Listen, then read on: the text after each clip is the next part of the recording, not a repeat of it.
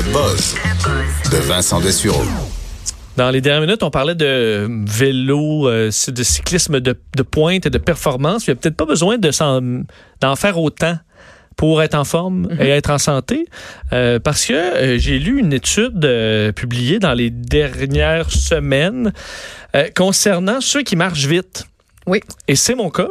Toi, tu marches très vite. Je marche vite. Tu pars en mission. Même des gens qui ont des grandes jambes plus que moi, puis qui, ben, qui, ils me, ils me suivent pas. Je ralenti, ralenti, ralenti. Ma mère me disait toujours ça quand j'étais ralenti. tu- Toi, oui. Euh, ben, sachez que je, gagne peut-être parce que, selon eux, ceux qui marchent vite pourraient vivre jusqu'à euh, 15 à 20 ans plus que ceux qui marchent lentement.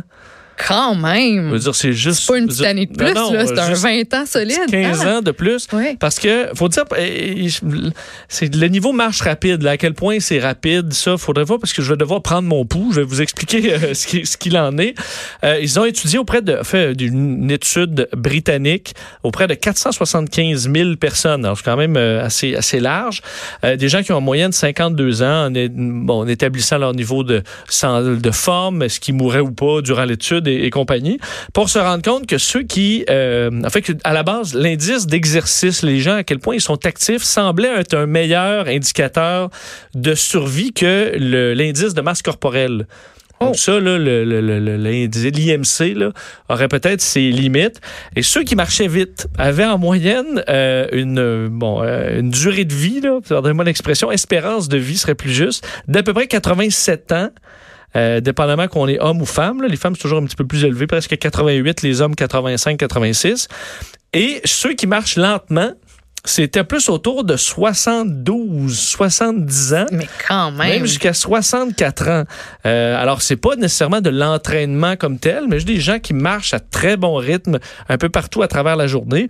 Là où, par contre, on dit que ça prend euh, certaines caractéristiques, c'est que votre cœur doit battre pendant la marche entre, entre 60 à 90% de votre niveau, euh, de votre battement maximal du, du- du cœur. Et là, 90 euh, tu marches vite Mais est-ce que tu cours ou tu marches? un méchant temps pour atteindre ça. Alors, est-ce que 60% c'était vraiment une marche rapide? Moi, je suis pas essoufflé là, quand je marche rapide, alors je suis pas sûr que j'atteins ce niveau-là. Mais vous pouvez le vérifier en prenant votre pouls sa rue, là. Peut-être vous, vous, les gens vont vous juger un peu.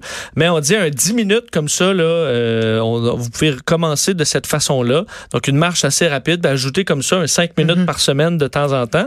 Et euh, en évitant les blessures, évidemment, et ça pourrait vous assurer une longévité renouvelée. C'est quoi, moi, je suis comme toi, je marche vite. Puis, supposons si je m'en vais magasiner une journée, là, je marche, il n'y a pas de niaisage.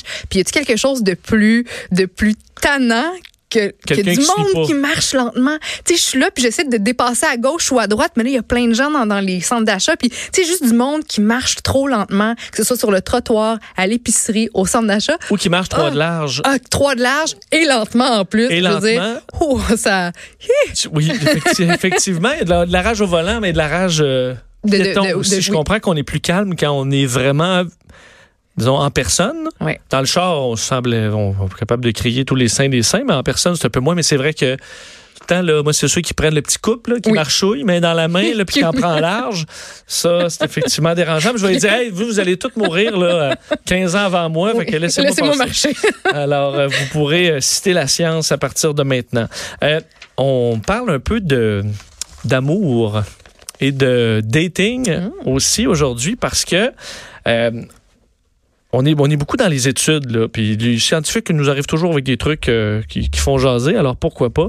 Euh, on dit souvent que les contraires s'attirent, mais possiblement pas au niveau de l'odeur, selon euh, un couple de, une étude écossaise auprès de couples d'Écossais. Puis bon, les Écossais, ça doit ressembler quand même à nous sur, sur, sur, sur certaines... sur, Sur le plan des Sur odeurs. le plan des odeurs.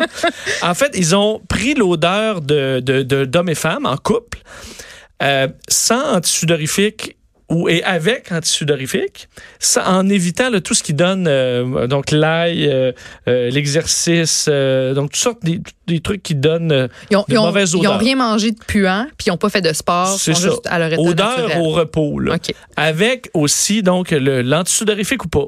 Et pour se rendre compte, après des tests, que les couples avaient en général une odeur corporelle qui se ressemblait contrairement à l'odeur du euh, ou du parfum, où ça, c'était complètement différent.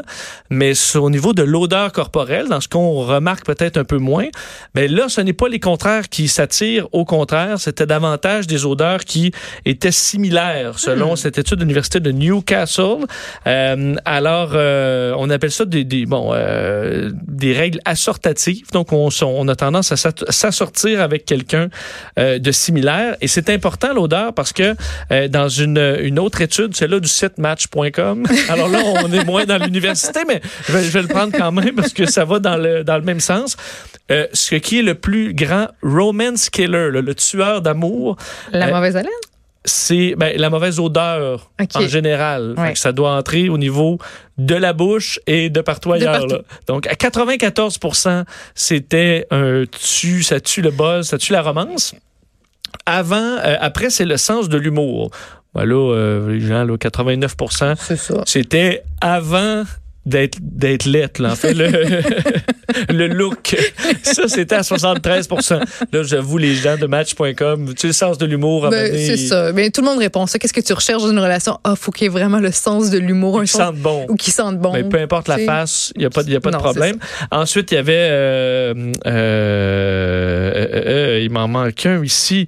Eh ben c'est plusieurs même que c'était le, le premier le premier critère était l'odeur chez 26% des gens alors. Euh, mais je me, j'ai, j'ai des doutes. Moi, j'ai des doutes, ouais, c'est ça, là. Il peut, être, il, peut, il, peut, il peut être laid, il peut être plein d'affaires, puis être pas drôle pantoute, mais si il pue pas. C'est ça. Si là, toi, mettons, là, t'es dans, dans la vingtaine, il y a Maurice, 64 ans, euh, il a des poils à grandeur. Mais, mais, mais son odeur, son odeur, je l'aime, fait que le couple va fonctionner. C'est ça. Il marche comme un canard, mais il a les cheveux gras, mais il sent, là. Il sent la rose. c'est malade. Alors, c'est ça, j'en doute un peu. C'est pour ça qu'il faut apprendre à laisser des études, mais sachez-le, ce que vous sentez, ça a une importance selon, euh, selon, euh, ben, selon la science. Mais je traîne toujours mon petit parfum, moi, dans mon sac. Puis, euh, tu vois, je, je veux dire, je, je prends mes précautions. tu, tu, fais bien, tu fais bien, on vient.